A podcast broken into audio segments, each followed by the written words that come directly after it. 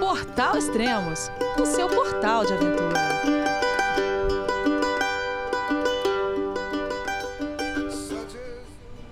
Bom dia, boa tarde, boa noite, bem-vindo a Extremos, o seu podcast de aventura. Esse é o segundo podcast da série Altos e Baixos do Gabriel e da Ludmilla.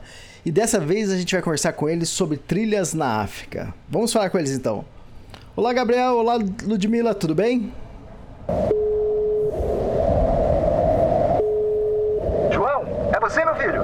Alô, pai. Eu consegui. Eu tô no cume do Everest. Eu vi, meu filho. Te acompanhei o tempo todo pela sua página Spot. A família de produtos Spot utiliza tecnologia 100% via satélite para manter você sempre conectado em suas aventuras. Fale de qualquer lugar do mundo através do Spot Global Fone e utilize o Spot Gen 3 para estar sempre rastreado e conectado aos serviços de emergência. Desapareça quando quiser, seja encontrado quando precisar. Saiba mais em findmespot.com.br.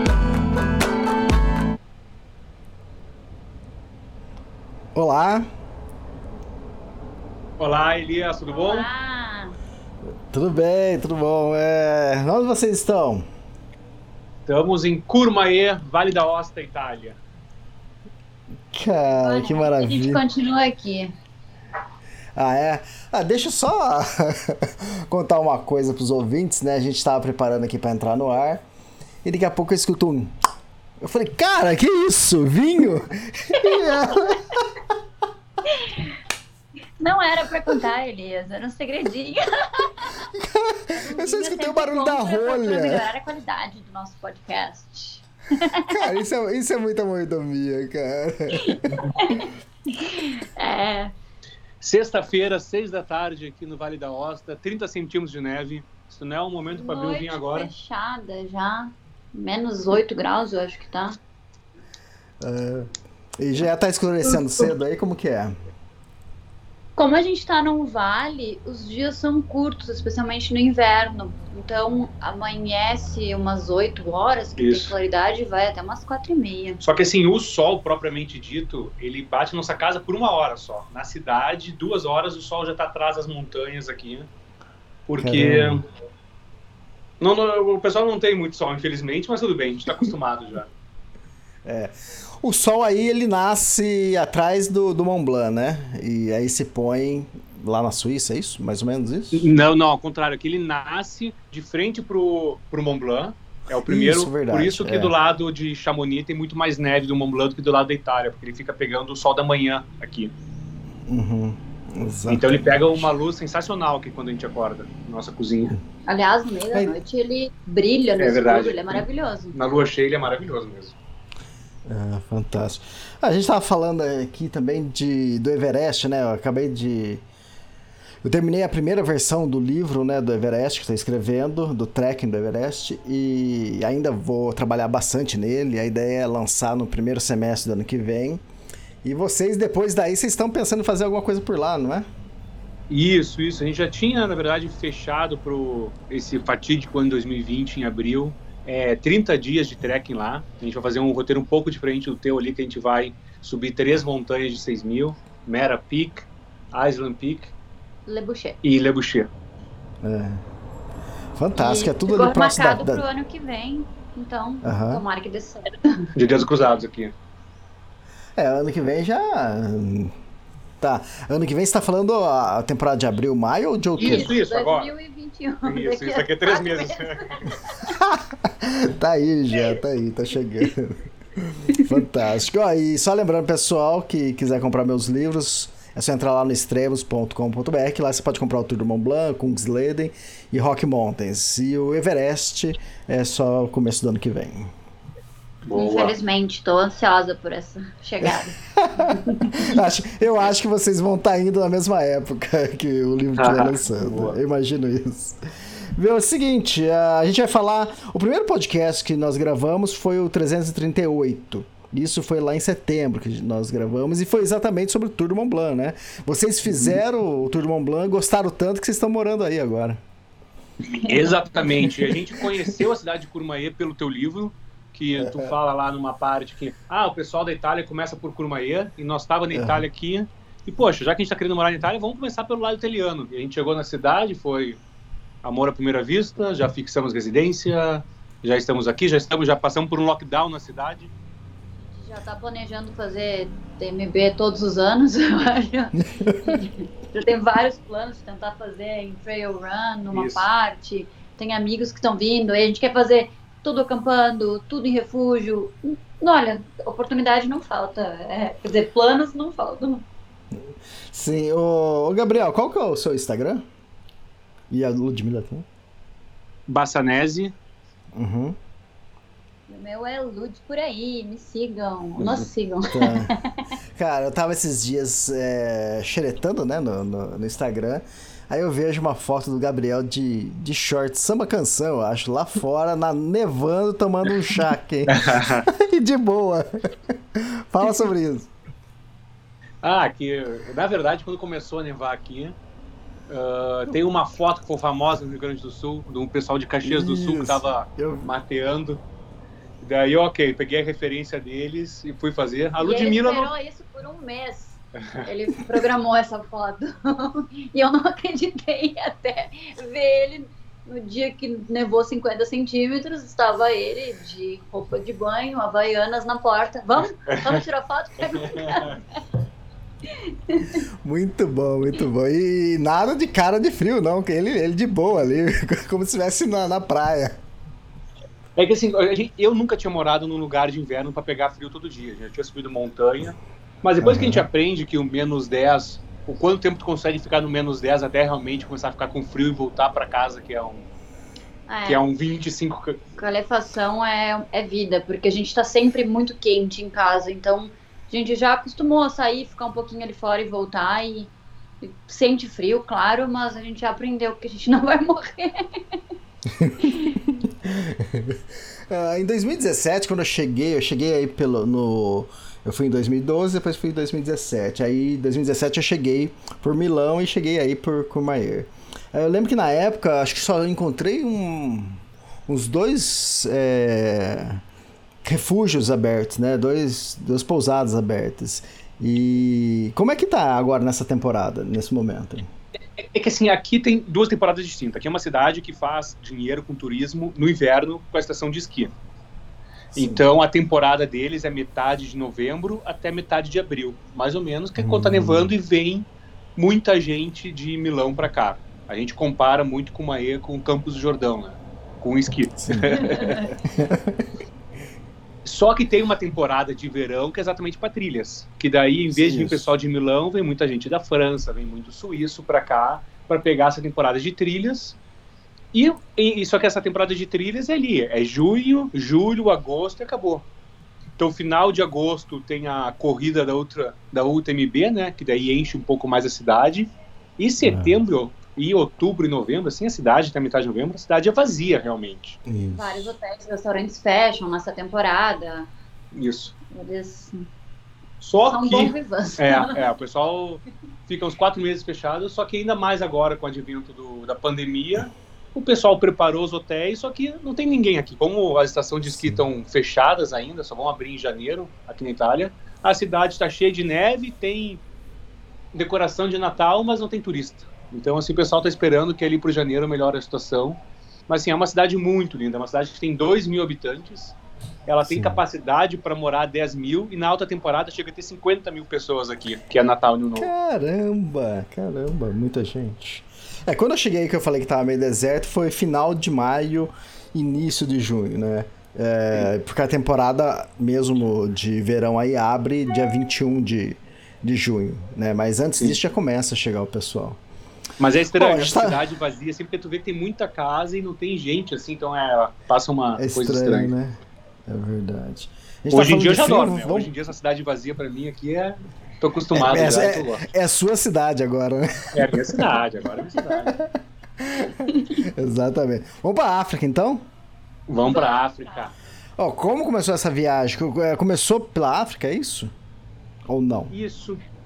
Sim, a gente começou a viagem em março com as nossas mães. Era a nossa viagem de carnaval, a gente ainda não tinha planejado é, pedir demissão e viajar ao mundo. E a gente ia passar só no carnaval e decidiu prolongar. Elas iam com a gente, ficavam na África do Sul, voltavam e a gente continuava pela África. mas não foi a nossa primeira vez no continente. Em 2018, a gente tinha ido para Etiópia, Quênia, Tanzânia, Uhum. e agora a gente foi para África do Sul, Lesoto, Suazilândia, Zimbábue, Zâmbia, Botsuana Malawi e Maurício. e Maurício. Fantástico. Em quanto tempo isso?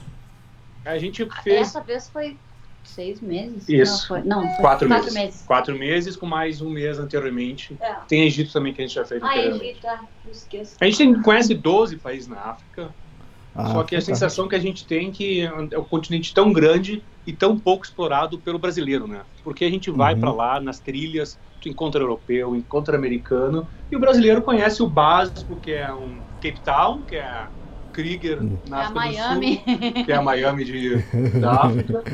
E no máximo vai pra uma Tanzânia lá, fazer um Serengeti e talvez um Kilimanjaro, né? Mas tem tanta coisa, tanta trilha. E claro que aqui, falando em África, a gente sabe que é um continente gigante, riquíssimo em, em termos de cultura, de beleza natural. E a gente não quer, não gostaria de generalizar todo o continente dizendo África. Mas a gente só quer fazer um resumão para convidar os brasileiros a considerar a África como destino, porque é um destino maravilhoso e transformador, eu É acho. isso.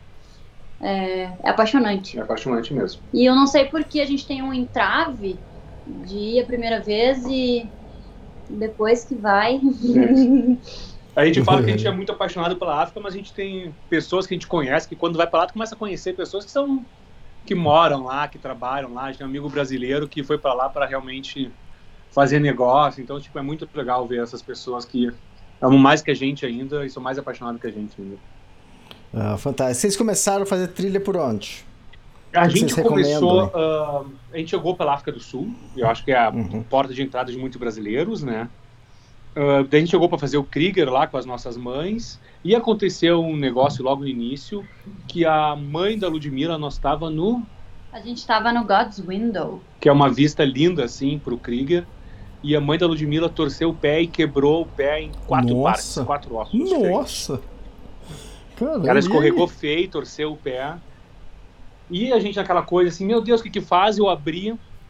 E isso que a gente com aquele pensamento, nossa, estamos na África, que hospital? E agora eu abri a internet, vi três hospitais que ficavam a uma hora de distância, olhei, Elias, a foto do mais bonito. Olha, eu vou no mais bonito, né?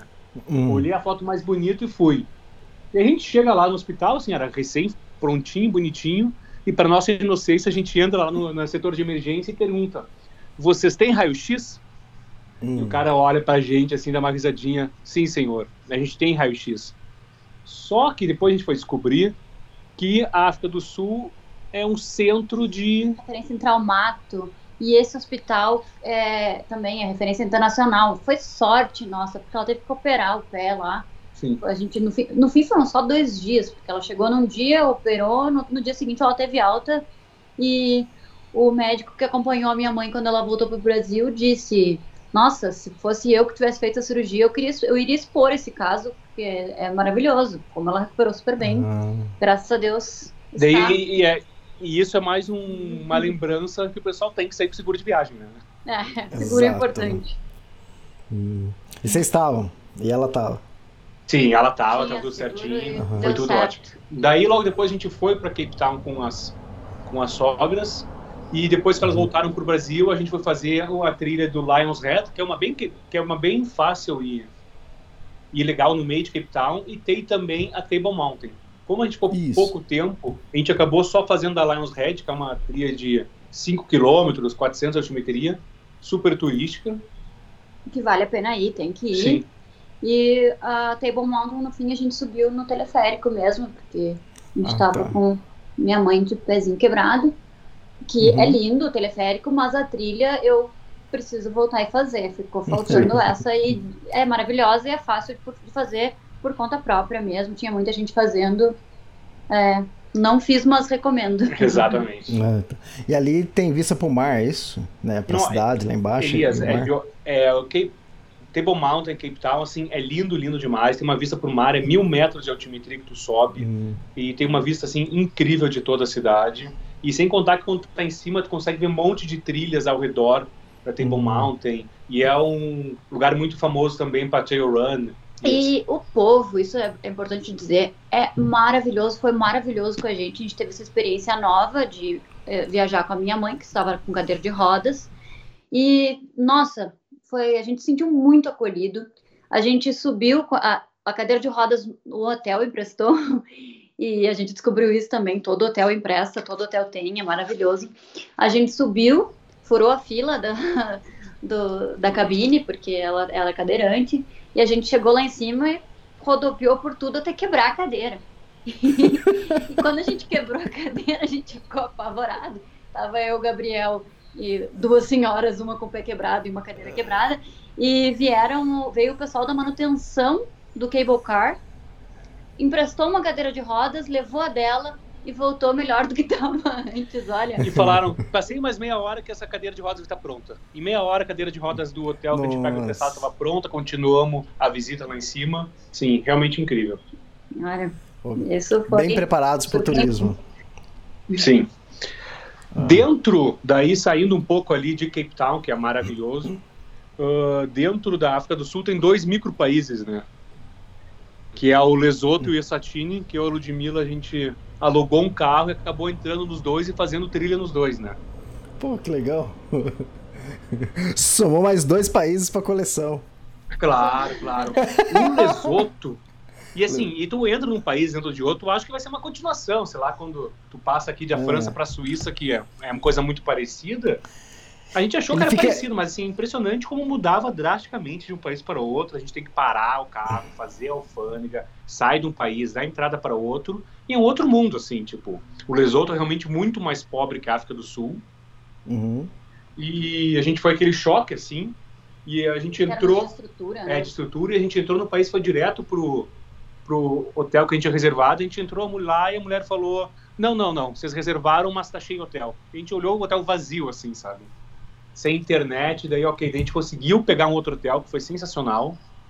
E daí a gente foi para uma cachoeira que tem, que é Malutsuani Falls. É uma que tem interno uma foto minha no, no Instagram, que é sensacional, uhum. uma trilha bem pequenininha, assim, uma trilha de um quilômetro só que tu faz. E estão até construindo um hotel lindo, assim, na ponta do, da cachoeira. É, é maravilhoso porque é vazio. Então a gente vai lá, tem uma cachoeira, um, toda uma trilha só para nós. Né? Sim. Muito lindo e cru. Não é super explorado, super finalizado, super marcado, mas é seguro. Sim. É interessante você falar isso, cara. Eu já tinha até esquecido disso. Lesoto ele é tipo uma ilha dentro do, da África do Sul, né? Ele é cercado 360 Exato. graus de, é muito, muito. E você falar que quando você entra lá é totalmente diferente, é até estranho, né? É estranho, é estranho. Tu vê assim que ele é muito mais pobre, tipo de infraestrutura, de estrada, etc. Mas realmente também quando a gente deu muita sorte de pegar um hotel bom, que tinha as pessoas no hotel que foram maravilhosas com a gente, a gente saiu do Lesoto de carro e já cruzou a África do Sul e já foi direto para o Eswatini, que é a antiga Suazilândia, que é outro país dentro da, da África do Sul. E entrando lá no Eswatini, a gente já imaginou que ia ser a mesma coisa que Lesoto, né? Vamos entrar aqui, vai uhum. ser um pouco pior de infraestrutura, daí a gente entra dentro do Eswatini, mais rico que a África do Sul, sabe? Caramba. Então assim, nossa, como é que muda tão rápido as coisas só porque... É, a gente entrou no, no Eswatini, foi que a gente viu pela primeira, na, e no Lesoto não tem cadeias de alimentação, sei lá, ah, McDonald's, essas coisas, ah, tá. uh, rede de hotel. Foi, isso também foi um choque. E no Exatine a gente fez a trilha do Shiba's Breast. Isso, isso, que é uma trilha que é uma montanha de mil metros de altura. Só voltando um pouco, o Lesoto é o único país do mundo que ele fica 100% acima de mil metros de altimetria. Hum. E ele tem uma montanha é. que fica numa borda que a gente acabou não fazendo, que fica na fronteira com a África do Sul, que é uma montanha de 3 mil metros, só que é de difícil acesso, é cinco dias só para chegar na base, que acabou não dando uhum. tempo. E no Eswatini, na né, antiga Suazilândia, tem essa Chibas Breast, que era uma relativamente fácil, de mil metros de altimetria, mas era só dois quilômetros, apenas dois quilômetros para ir para descer. Mas foi bem divertido e muito lindo. Assim, também vazio, ninguém na trilha, trilha super bem demarcada, a gente encontrou um ou outro europeu na trilha. Leva repelente, porque nessa trilha tinha bastante mosquito. E como vocês fizeram para circular, para passar de um país para outro? Vocês estavam de ônibus, avião? Como foi? Não, a gente alugou carro na África do ah. Sul. A gente alugou um carro numa cidade muito próxima do Lesoto. A gente voou de Cape Town para essa cidade, alugou o carro e esse carro a gente comprou, tipo, ó, fechou ele com permisso para cruzar a fronteira. Então a gente cruzou para o Lesoto de carro. Só que daí tu desce para fazer a fronteira de carro, faz a fronteira, entra. Depois a gente saiu de carro, fez a fronteira de novo com Suazilândia. Daí no Eswatini já era muito melhor a fronteira tipo, mais organizada, etc. E foi, por sinal, a primeira vez que começaram a nos medir temperatura após o Covid. Nós estava lá comecinho Ah, de tá. março, foi a primeira vez que, opa, esse negócio aí tá- vai crescer, né? Pelo jeito vai crescer esse negócio do Covid. Cresceu, né? Uhum. E da Suazilândia foram pra onde? A gente devolveu o carro em Pretória, Pretória? Acho que foi. Pretório, foi. Isso, a gente devolveu o carro, pegou um voo e daí a gente foi para Zâmbia, no Victoria Falls. Ah, Victoria Falls, não sei se tu conhece, Elias, é Uhum. uma cachoeira, a cachoeira mais larga do mundo, que ela fica entre Zâmbia e Zimbábue. Uhum. E ela, assim, ela é espetacular, ela é espetacular. É muito lindo. Tem que levar um anorak porque molha. É, o jato Hum. d'água. Tem uma época que dá pra ir numa na Devil's Pools ou Angel's Isso. Pools. Tem, umas, tem uma, uma época do ano quando tem menos água, quando a gente foi tava muito cheio, não podia.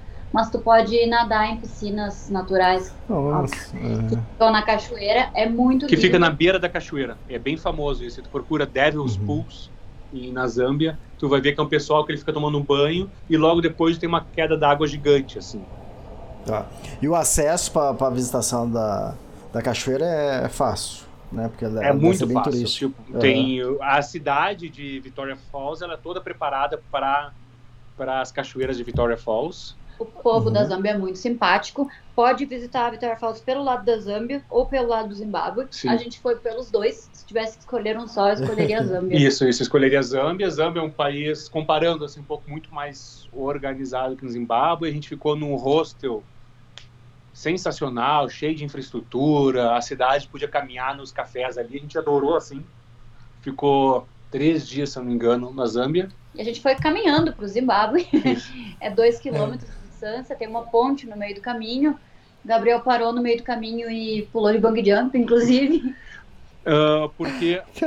Ó, Olha a história. Tu, um Ah. táxi, ele consegue te levar até o início da fronteira. Ele não consegue te Uhum. atravessar de um país para outro.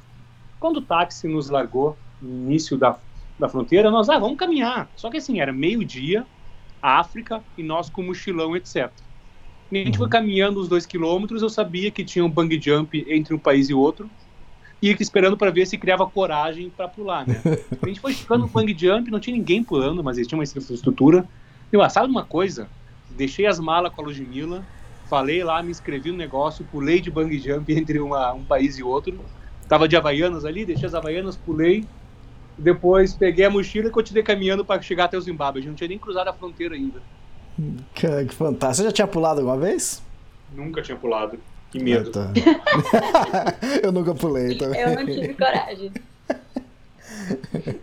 É, legal. E eles falam assim: ah, tu pode pular com teu tênis. Ele olhou pra mim e eu tava de chinelo e Havaianas, né? Ou tu pode deixar aqui teu Aham. chinelo, né? Tu que escolhe.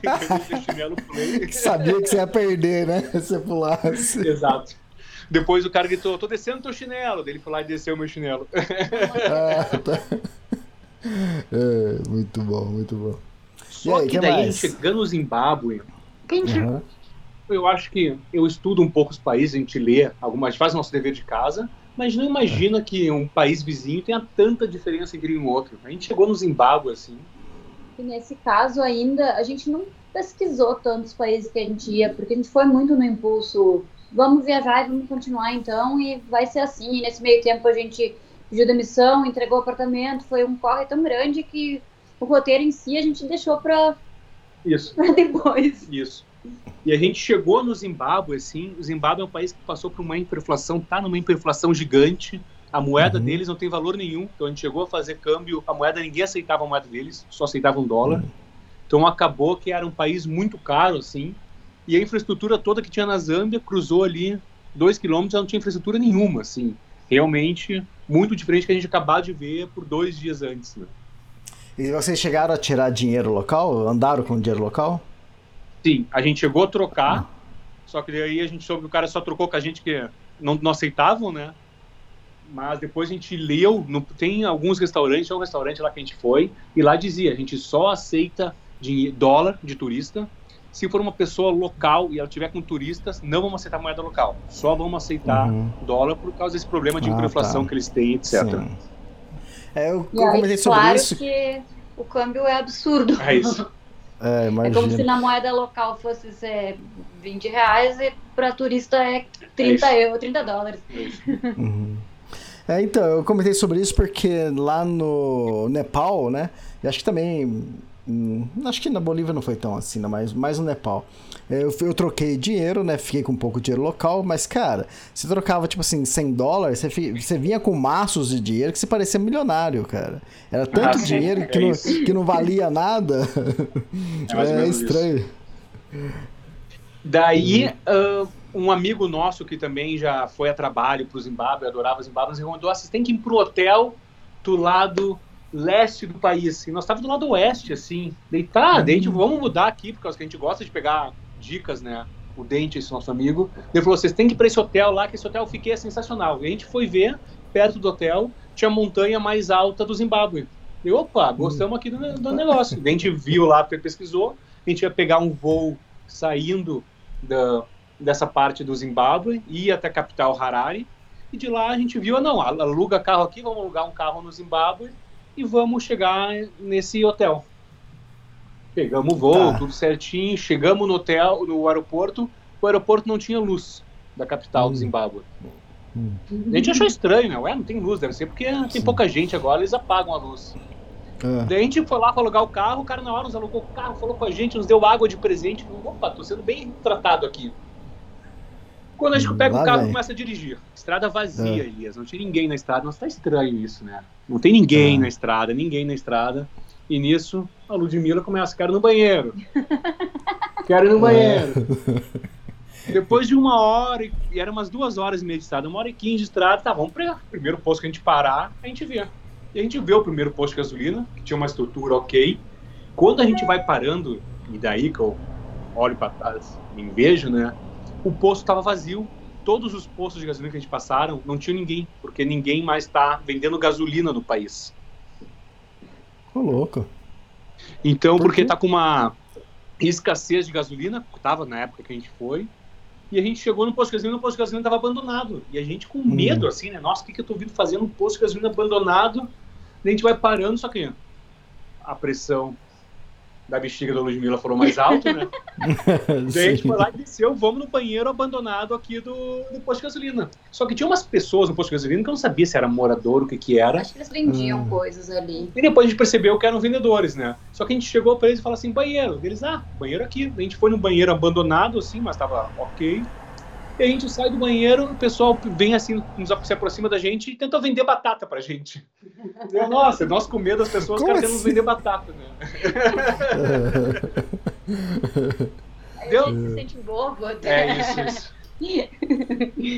Daí a gente volta e pro carro, língua? chega no hotel. É um hotel assim que nos recomendaram, magnífico, na frente de um vale, sensacional. E ele ficava apenas meia hora da- do início da trilha. Ah, Uhum. Só que o hotel estava abandonado, não tinha ninguém. Éramos nós. Também, nossa. Então, foi. é, Isso era, era lindo, mas ao mesmo tempo era um pouco assustador. Exatamente. E o Troutback Resort se chama. Isso, Troutback Resort, exatamente esse nome. Que- Lembrava muito o filme do Iluminado. exatamente igual ao Iluminado. Caramba.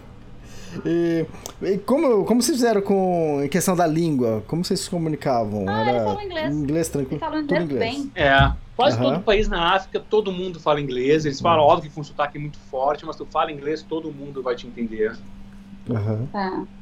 Ah, daí, no outro dia, a gente acordou, viu na internet que dessa trilha mais alta que tinha lá, que é o Monte Ni- Nyangani, que é uma montanha de 2.592 metros. Só que daí a Ludmilla foi pesquisar para ver se era perigosa e o pessoal fala, muitas pessoas se perdem, cuidado que as pessoas se perdem. E realmente teve casos antigamente, antigamente nem tanto, seis anos atrás, que pessoas desapareceram, estrangeiros fazendo a Nossa. trilha. Se for pesquisar, Ah. sim, tem uma dezena de pessoas que desapareceram e nunca foram encontradas. Isso. E aí tem todos os mistérios da montanha. E eh, hoje em dia eles já não deixam mais ir por conta, tem que eh, ir com um guia local. A gente entrou lá, pediu informação, o guia foi com a gente, foi maravilhoso, Isso. tirou fotos. O daí a gente chegando no parque, o pessoal fala, ah, proibido aqui, tem que pegar um guia local, mas é óbvio que o guia local era um preço muito acessível, porque daí o guia local estava aceitando a moeda local. Então o guia foi com a gente do início ao fim. Era uma, uma trilha de 7 km mais ou menos, 500 metros de altimetria. A gente fez em duas horas e meia. Rapidinho. E o guia foi sensacional com a gente, assim, porque realmente a gente entra, não tem nada marcado, é algo bem cru. Só tinha nós na trilha, não tinha mais ninguém. Uhum. E daí essa hora foi que a gente deixou todo o nosso dinheiro que a gente tinha trocado no início, a gente deu de gorjeta para ele, né? Porque a gente sabia que ninguém mais ia Uhum. aceitar o dinheiro. Tinha que ver o sorriso Sim. que ele fa- fazia ali, Imagina. orelha a orelha. E para voltar pro aeroporto depois foi uma adrenalina, porque aí que a gente percebeu mesmo que não tinha gasolina. E a gente tanto foi o tempo inteiro na reserva, era, não era tão perto, todos os postos fechados, a gente conseguiu chegar no aeroporto. Quando a gente foi devolver o carro, a gente falou pro- na concessionária, a gente não conseguiu abastecer. E ele, claro que não, não tem. Como que ele não nos avisa antes? Se ele sabia, porque não avisou, caramba? Mas deu Só certo. pra dar, só pra dar mais pergunta que eu sempre emoção. pergunto pro Google, né? Is uh, drive in Zimbábue safe? E os caras responderam, É. safe? Sim, né? Só que gasolina É. que não responderam que não tinha. Bem. Verdade. E daí vocês foram pro Malawi? Isso, daí a gente foi pro Malawi. Malawi, ah, a gente sempre viu muito pelo filme do Gabriel Montanha. Não sei se tu já viu o filme da história do Gabriel. Também Sim, tem um sim. novo livro que tá agora, que é o Menino que Descobriu o Vento. Isso, Então, Malawi nesse momento tá em alta na mídia. exatamente. Chegou, a- conhece a história do Gabriel? Conheço, conheço sim. E vocês chegaram aí lá na montanha?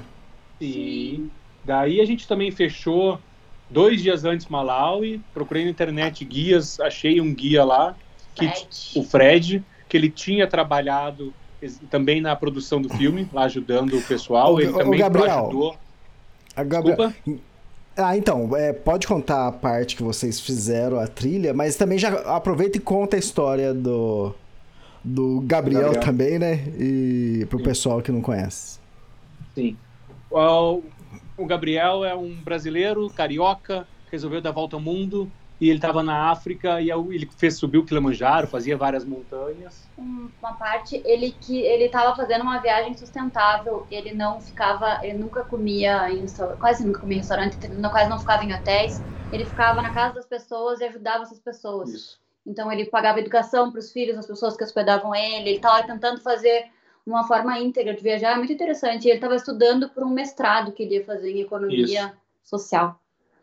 E começa o filme já, para quem não sabe a história. Não fazer- é spoiler. não é spoiler porque já começa o filme assim. Ele infelizmente ele desapareceu na montanha e acabou vindo falecer. E ele no filme fala e também tem tanto um amor por Malawi que a gente ficou com muita curiosidade e realmente quando a E gente entregado com a montanha. é entregado com a montanha. E realmente quando a gente chegou no Malawi a gente viu que era um país diferente dos outros da África, que por mais que fosse o país disparado, dos países que a gente foi, o mais pobre que a gente O foi, segundo país mais pobre do mundo. é. Hoje acho que é o segundo ou terceiro país mais pobre do mundo. Ele era disparado mais pobre comparando com os outros. Ah, as pessoas muito amigáveis, todo mundo simpático. Ninguém ficava olhando para ti por uma cara diferente, por ser um pouco diferente que as pessoas. Nesse país, a gente olhou para alugar o carro. Eu decidi depois do Zimbábue não alugar carro. Foi uma boa decisão. E realmente, esse país, a cada cidade que tu cruza, tem uma abordagem policial e tu precisa ter um documento para continuar. Sim. E a gente contratou um motorista. ah, era um percurso relativamente curto. De era- 300 quilômetros, 350, que a gente acabou fazendo em 8 horas. Só para te ver o nível da estrada Caramba, e de tantas é. vezes que tinha que parar, mostrar os documentos e etc. E Uhum. esse motorista também foi muito gentil com a gente, porque a gente chegou no hotel, a gente no fim acabou chegando bem mais tarde do que imaginava, é, tava vazio, não tinha ninguém, e ele ficou com a gente até a- alguém acordar, ele ligou para as pessoas, ele saiu, ele foi atrás, e ele só foi embora quando a gente já tava dentro do quarto. Daí quando a gente acordou no dia de começar a trilha, já tava nosso guia lá, a gente combinou com o guia pela internet, já tava na nossa porta, falando assim, pessoal, vai ser uma guia, vai ser uma dois dias, três dias de trilha entre ida e descida.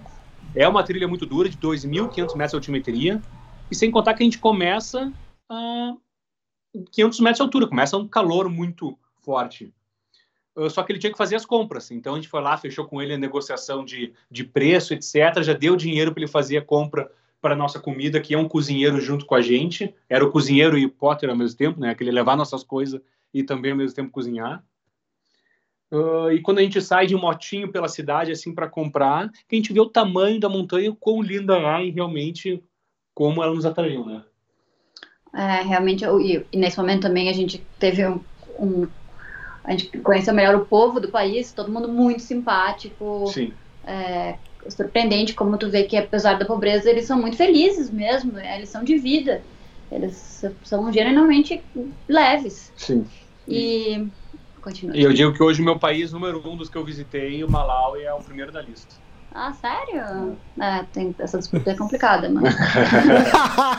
Não tá em Qual é último. seu, Ludmilla? Não tá em Lud- último. Revelações. conta, conta o seu então, Ludmilla. Qual que é o preferido Ai, até eu, agora? eu acho que é Japão. Não, Mas vai não- da África. Ah, da África, tu falou do mundo. Ah, da África é Etiópia. Etiópia é bom. Etiópia. Etiópia é bom. Então, mas, mas só, só pra gente ter uma. Daí a gente, quando a gente fechou com o guia, o Fred, ele tinha trabalhado, ele ajudou nas buscas pelo Gabriel Bushman.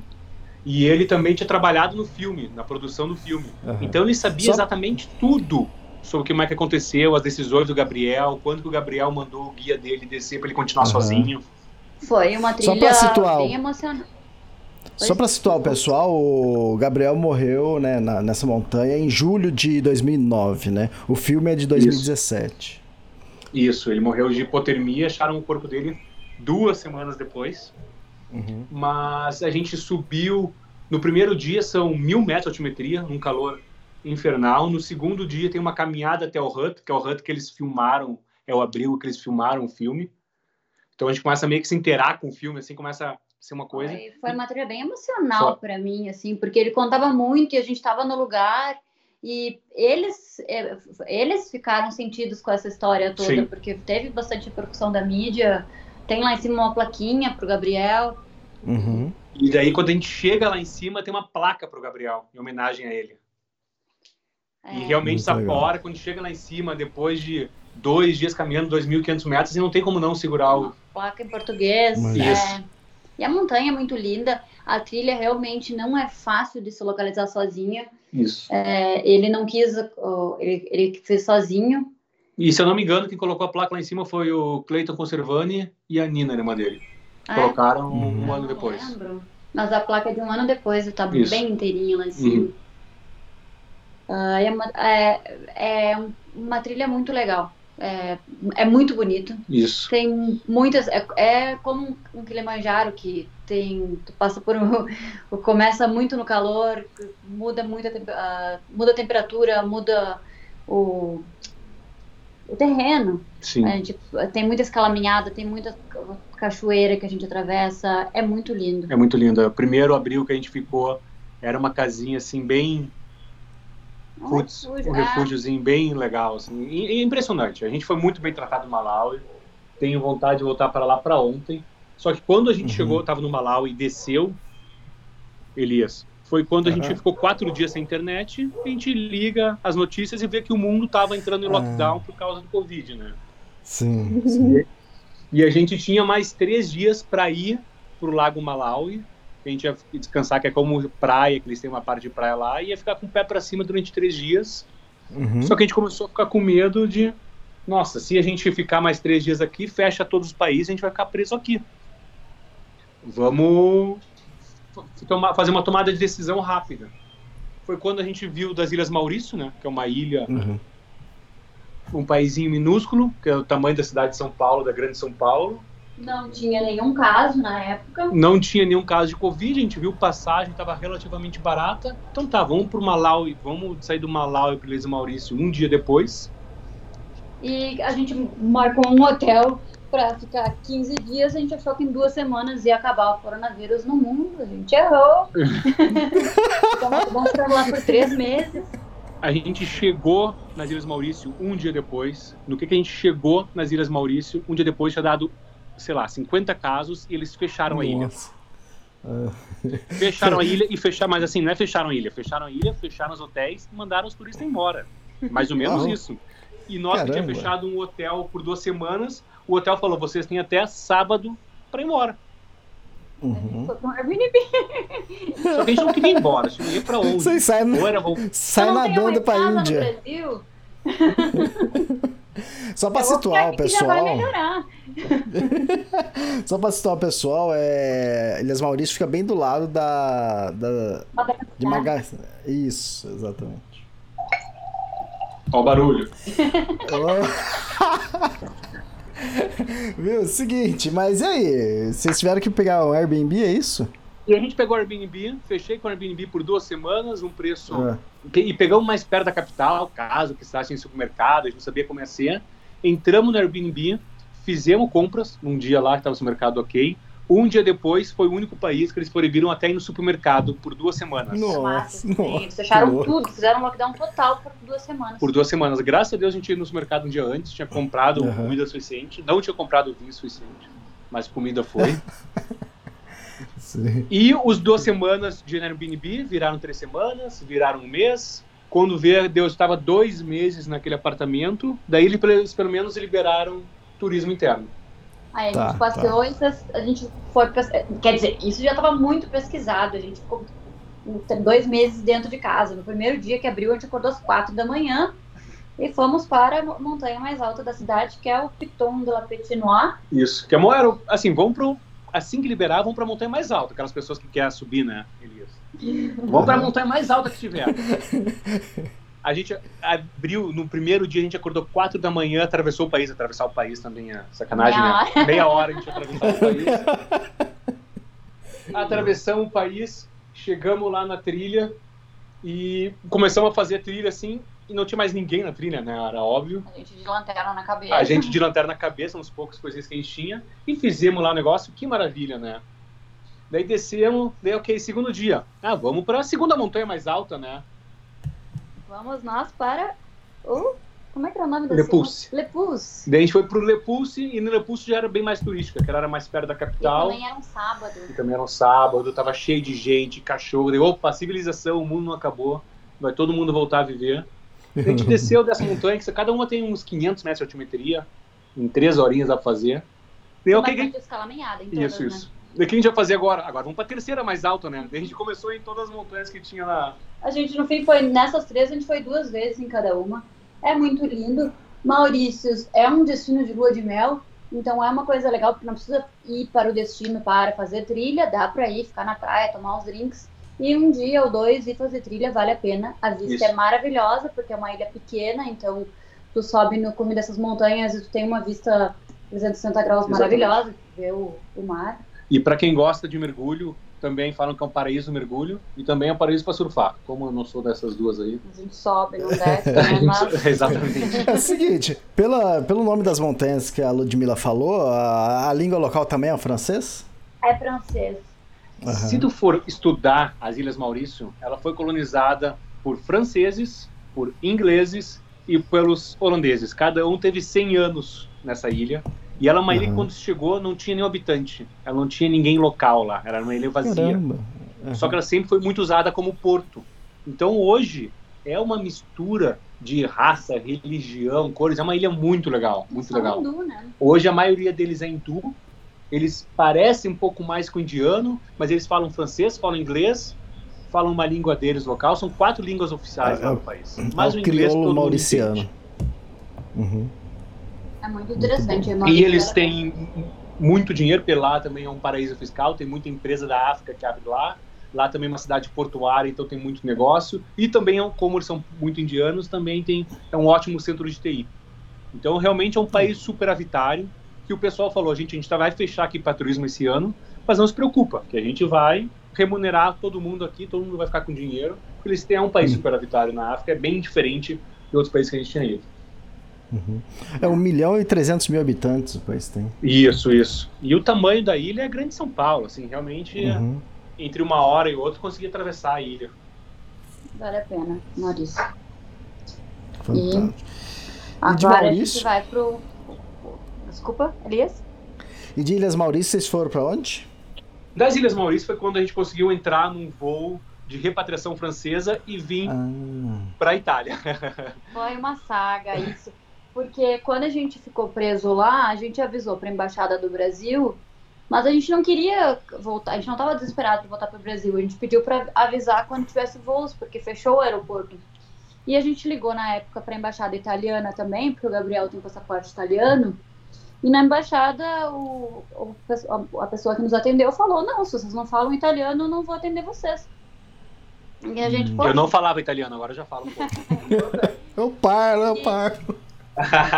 E a gente, um dia, porque lá a gente, era, todos os dias eram iguais, né? A gente fazia, mesmo quando abriu, a gente tinha poucas coisas para fazer, tava muita, a maioria das coisas turísticas, restaurantes, bares, estava tudo fechado, a gente podia fazer trilha, mas não, também não tinha tanta trilha para ficar um mês lá. E a gente um dia foi fazer uma trilha diferente, a gente chegou no lugar e, o- e tinha uma portaria, ele falou, ah, hoje está fechado, porque teve um acidente, uma pessoa está, choveu, uma pessoa escorregou e quebrou a perna, acho que era. Então tá Uhum. fechado porque tá, tem, muito, tem muita lama. Aí a gente saiu, o Gabriel ficou num mau humor. Briguei com o cara. Como assim? Deixa eu entrar? Essas coisas, sabe? A gente fica louco fazer uma trilha. E a gente, bom, vamos tomar um café em algum lugar. Aí a gente parou para tomar um café e foi olhar o e-mail. Que tinha sinal, porque a gente tinha o Wi-Fi do, do café, porque se eu estivesse na montanha não teria visto. E aí a moça da embaixada brasileira tinha mandado um e-mail avisando que iam colocar um voo naquele mesmo dia de repatriação para franceses, porque tem muitos franceses lá. E se, ela, se, se a gente quisesse, ela podia tentar comprar pra gente para nos colocar no voo. E a gente compra, compra agora mesmo. Aí ela, ah, então tá.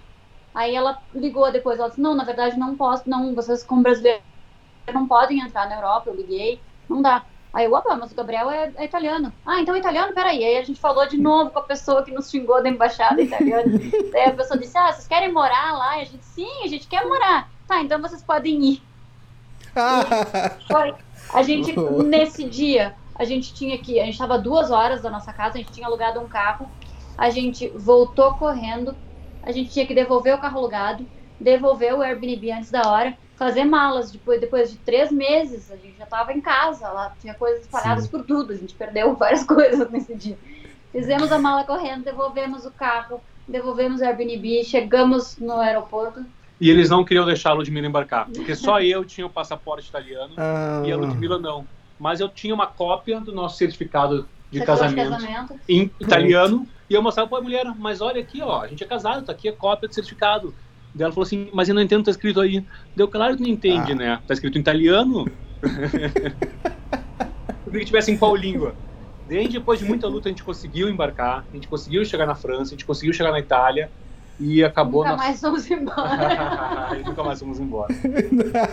o cara tava certo, vocês iam morar aí. Mas a gente deixou para a última parte, eu acho que de comentar de África, que é um dos destinos favoritos dos brasileiros, que é o Kilimanjaro, né? É, então, e como É. o Kilimanjaro se encaixa nisso tudo que vocês. na história? Não se encaixa. Kilimanjaro a gente Aham. foi em 2017? 18. 2018. Tá. Ah, em férias, quando a gente foi pra ah, Etiópia, Quênia, Tanzânia e Egito. Isso. O Kilimanjaro a gente sempre quis fazer, a gente gosta de alta montanha, sempre quis fazer. Só que sabe aquelas coisas de pessoa que, que eu trabalhava antes, só tinha 15 dias de férias. Vamos lá fazer a montanha o mais rápido possível para ter mais dias de férias. Sim. A gente 19 dias. Isso. A gente foi, escolheu a rota mais curta que tinha, que é a Marangu Road, Ah, tá. Não é que é Coca-Cola, Coca-Cola Hut. Só que o pessoal faz em seis dias, nós quis seis dias. Vamos fazer em cinco isso para ter um dia a mais para fazer. Sim. Só que assim, é tanta altimetria que se ganha que a gente É, acabou não aproveitando nada o último dia, não aproveitou o cume. Porque assim, até no projeto Sete Cumes, ou a montanha dos Sete Cumes que tem mais ganho de elevação no último dia no ataque ao cume é o Kilimanjaro, né? 1.200 Uhum. metros de altimetria. No último dia já é 5 mil e poucos Isso. metros, não é, já não é mais brincadeira. Eu subi Uhum. passando muito mal A gente fez cume, Sim, mas a gente- esse dia a gente não aproveitou mesmo. sim. O guia Carlos Santalena, ele sempre fala, né? Que o último dia do Kilimanjaro é uma agressão ao corpo, assim, realmente.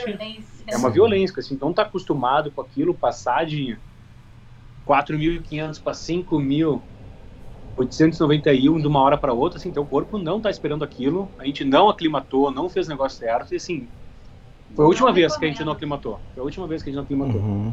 E é uma montanha tão linda, é uma trilha tão maravilhosa de se fazer que dá pra fazer em oito dias. Sim. Não precisa ser nem em seis. Sim, Dá pra fazer as rotas de oito dias que acampa. A gente, na época, fez questão de ir pras huts. As huts não, não são ruins, mas não é, é, é uma hut muito pequena que tem dois biliches. E é confortável, claro, mas hoje a gente aprendeu que barraca a gente se sente muito mais confortável, é. Sim. tem mais privacidade. E as, as rotas mais longas é acampando. E eu quero voltar. Então, então vocês fizeram em seis dias, foi isso? Não, a gente fez em cinco dias. Cinco, cinco dias. Caramba, Cinco dias. A gente rápido. subiu em três dias e desceu em dia e meio. Subiu em três dias e Uhum. meio e desceu em dia e meio. Isso. Fantástico. E, o- e o cume lá? Mas, assim, É, tem glaciar lá em cima. né? oi? Tem um glaciar lá em cima. Tem glaciar lá em cima, é lindo lá em cima. Mas, de novo, assim, a gente, infelizmente, o primeiro dia, tu tá em uma mata fechada, caminhando na selva, tu sobe mil metros, cada dia vai mudando, assim, o clima, Vê, vê o tipo. macacos, vê animais. A empresa, a vai gente vê ficando seco. Isso, a gente fechou com uma empresa local, assim, a empresa era sensacional, assim, com a gente, o nosso guia era um cara inteligente, ele gostava de conversar de- sobre política, futebol, tinha acabado de ter a Copa do Mundo, e ele perguntava, mas por que que o Tite continuava deixando o Gabriel Jesus, tipo, ele sabia umas perguntas boas, sabe, de futebol, realmente... Ele era muito inteligente, ele fazia umas perguntas muito capciosas no Aham. meio da trilha, que a gente ficava, nossa, como que eles estão sabendo isso do Brasil? Sim. E, mas uma coisa importante dizer, que quem tem interesse em subir o Kilimanjaro é, não pode subir por conta, tem que ter guias. E é, aconteceu com a gente, a gente viu o que estava acontecendo com todo mundo que estava lá no momento. E depois a gente soube que é sempre assim, que tu marca. É, é relativamente barato marcar com a empresa local. Só, e tem a gorjeta que eles falam, que é a gorjeta para que tem a gorjeta para os porteadores, para o cozinheiro, para os guias, e que é dividido entre o grupo. E quando tu chega lá, eles dão uma desculpa para dizer que não tem o grupo. Ah, o grupo não conseguiu chegar, não tem grupo, não fechou, é só tu. Então, todo mundo que a gente viu é sempre ou pessoas que foram juntas, ou uma pessoa só. E no fim das contas, a, a gorjeta que a gente pensa que vai dividir com mais cinco, seis pessoas, fica inteira para, no no nosso caso, só para o casal. E a gente acha que vai economizar e no barato sai caro, mas ao mesmo tempo eles são tão maravilhosos. No começo, quando era só nós, e eu descobri que os outros grupos todos também, eu perguntava para as pessoas, vocês marcaram individual? Eles, não, a gente marcou em grupo. E tinha outras pessoas que eram da mesma empresa que a nossa, Hum. e elas também estavam sozinhas lá nos mesmos dias. É que o pessoal faz isso para dar trabalho para todo mundo, para gerar mais Sim. receita. E a grande receita dos porteadores, do cozinheiro, do auxiliar de É a cozinha gorjeta. é a gorjeta. Só que no Uhum. início a gente fica assim, nossa, mas a gorjeta vai e fica o dobro do preço com a gorjeta. Só que no começo a gente No não. início a gente pensa, nossa, eles estão nos roubando, que sacanagem. Depois eles são tão bons com a gente, eles nos- acordam de manhã com café, eles... No dia do ataque ao cume, não só vai o guia, o assistente do guia. Eles carregaram nossa mochila pro cume. Quando a gente chegou lá em cima, ele tira duas canecas de cerâmica da mochila e nos serve um chá quente. E quando a gente desceu, o resto da equipe foi nos esperar no meio do caminho. Eles subiram metade da Sim. montanha, nos aplaudiram, nos levaram água. No final No das final das contas, a gente percebeu, nossa, como a gente tá sendo bobo de ficar preocupado com isso, porque eles merecem a gorjeta, eles Isso. foram maravilhosos com a gente. a gente deu muito mais gorjeta do que era para ser, porque realmente o pessoal era incrível. Muito mais não, pouco mais. Mas no final a gente saiu até achando que foi pouco, porque eles realmente foram muito especiais com a gente. Mas é bom saber que não vai ter grupo, a menos que tu vá com uma empresa, um grupo que você saia do É Brasil, isso. que isso é maravilhoso, a gente recomenda também, a gente não fez, não fecharia nas datas. Sim. Mas tem grupos que saem do Brasil e daí tu não precisa se preocupar com nada.